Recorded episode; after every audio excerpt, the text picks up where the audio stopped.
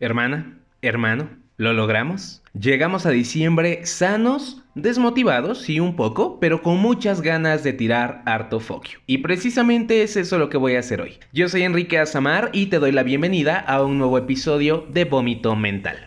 Te cuento. La cuarentena nos puso mal, amigo. Unos se pintaron el cabello, otros se emprendieron, unos más se desquitaron en Twitter. Yo, yo hice todo eso y terminé bien desmotivado. Nada me hacía feliz, Nada me emocionaba. Por ahí tenía unos efímeros momentos de felicidad causados por la más draga 3 o de Mandalorian, pero vaya, no duraban más de hora y media. Yo dije, esto no puede estar así. Necesito algo que me haga vibrar alto, diría la gente fresa. Algo que me interese tanto que no me deje dormir. Y entonces recordé cómo se pusieron las señoras cuando escucharon que existía un libro llamado 50 sombras de Grey. Eso quiero, pensé. Un libro que me cautive, que me obsesione, que me dé calor y que luego me dé culpa, pero que finalmente me haga feliz. Pues busqué y busqué y busqué y pura cosa heterosexual encontré. ¿Yo para qué quería eso? Algún día les voy a contar lo mucho que la representación ha significado en mi vida. El chiste es que yo ahorita quería algo bien homo y lo encontré. Los cuerpos de la habitación roja es un libro escrito por Íñigo Aguas y publicado en enero del 2020. La sinopsis dice así. Me llamo Eric y tengo tres normas. Número uno, nadie puede descubrir mi secreto. Número dos, solo podemos hacer el amor dentro de la habitación roja. Y la más importante, número tres, no voy a enamorarme de él. Yo dije, de aquí soy. Un libro publicado recientemente que se vendía como el novedoso exponente de la literatura erótica juvenil y homosexual. ¿Qué podía salir mal? Todo. Todo salió mal. Antes de dar mis razones, les diré algunas cosas. No se ataquen. Si les gustó la novelita, está genial. A mí no, y lo que van a escuchar a continuación es solo mi punto de vista. Yo no soy escritor, al menos no de libros, y tampoco soy crítico, pero sí he leído los suficientes libritos en mi vida como para saber qué me gusta y qué no. Lo único que voy a hacer a continuación es decir mi verdad, punto. ¿Por dónde comienzo? Íñigo Aguas es un año más joven que yo, no tengo idea de a qué se dedica, busqué en internet y me salió que esté estudiando todavía. Yo le diría, estudia más porque no sabes escribir, al menos no este tipo de historias. Créanme que yo pensé que estaba leyendo un fanfic de Wattpad escrito por una niña de 14 años. Las conversaciones están construidas de una manera muy pobre, no se sienten naturales, especialmente esas que supuestamente tocan temas importantes. Ahora, también está muy extraño el formato porque el libro asegura que es un diario, pero la forma en la que se hace la narración no se parece para nada a lo que uno puede leer en un diario. Sí es un tema bien molesto a lo largo de la historia porque en momentos es estúpido pensar que una persona esté escribiendo su diario en situaciones tan poco creíbles. Los personajes también fueron un problema para mí, a pesar de que lo venden como algo fuera de lo común, una historia que rompe estereotipos y que fue escrita para ser el boom del año, la neta es algo bien cliché. Tenemos a los dos modelos de personajes más usados en la literatura juvenil. Está el chico malo, sexy, arrogante, popular, musculoso y dominante, que termina interesándose en un muchacho virgen, delgado, rubio, inocente, inteligente, con pocos amigos, único y original.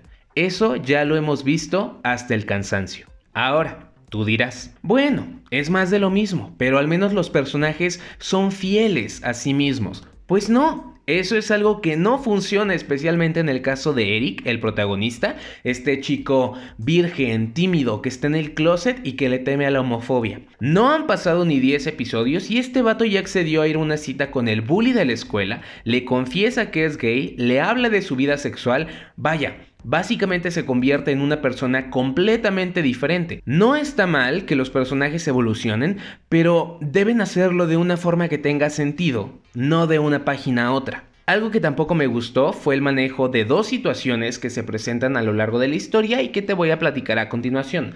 Número 1. Mira, el sexo entre hombres no es fácil. Saludos a mi mamá en caso de que esté escuchando este capítulo del podcast. En este libro nos cuentan ciertas situaciones de una forma que al menos para mí no es la correcta. Nos dicen una y otra vez que el miembro de uno de los protagonistas es inmenso, así, con mayúsculas. La cosa más grande que se ha visto. Gordísimo. Y yo me pregunto, ¿y? O sea, para mí eso se sintió como un falocentrismo a lo tonto, porque en la vida real, pues esas cosas no importan tanto. En la vida real, de hecho, eso es un problema para muchos hombres porque un miembro tan grande como el que describen en el libro en realidad llega a causar muchos problemas durante y después del acto sexual. En el libro lo ponen como lo más placentero y lo más sencillo del mundo y siento que es un tema que toman a la ligera esperando excitar al lector. ¿Funcionó? Tal vez con algunas personas, pero pues no aquí. Otra cosa, el comportamiento de los protagonistas raya en lo enfermo. Esto podría considerarse un spoiler, pero realmente no afecta de una forma especial en la trama, así que lo voy a decir de todos modos. Hay un momento en el que ambos protagonistas están peleados y a uno se le ocurre dejar inconsciente al otro para podérselo llevar a su casa y eventualmente tener sexo con él. La cosa no acaba ahí. El chico al que dejan inconsciente termina restando la importancia al asunto y accediendo a participar en el acto sexual. Todo mal con ese razonamiento. Tú dirás, bueno Enrique, no exageres, es una novela.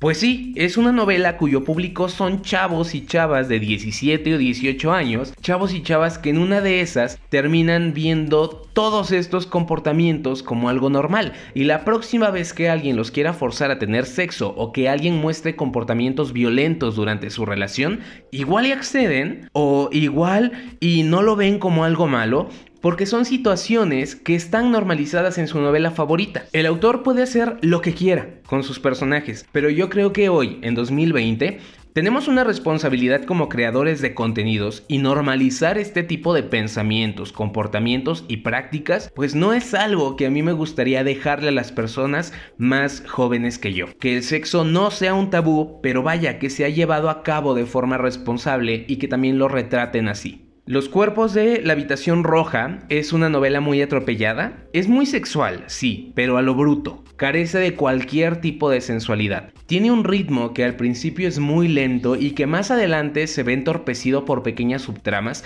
que realmente no aportan demasiado a la historia. Esta última, por cierto, es increíblemente predecible. Yo iba a la mitad del libro y ya sabía con qué me iban a salir al final. Y créeme, no hay que ser un genio para saberlo. ¿Recomiendo el libro? No. ¿Voy a leer la segunda parte? Sí, y estoy muy enojado por eso. Lamentablemente esta novela termina con un supuesto plot twist y no hay un cierre como tal, sino que hay que leer la segunda parte que se llama Los cuerpos de las últimas veces. Y pues nada, si leo esta secuela es solo para conocer el cierre de la historia a la que ya le invertí tres días de mi vida y hasta un capítulo de, de mi podcast. Yo te pregunto, ¿Cuál ha sido tu escape durante la cuarentena? ¿O tienes un libro que te gustaría recomendar? Espero que lo hagas, me puedes responder por Instagram, me encuentras como arroba mental podcast. Espero que diciembre sea un mes que te trate bien, que sea un gran mes para ti. Yo me despido y te estaré hablando en el próximo capítulo de este bonito podcast. Soy Enrique Azamar, hasta la próxima.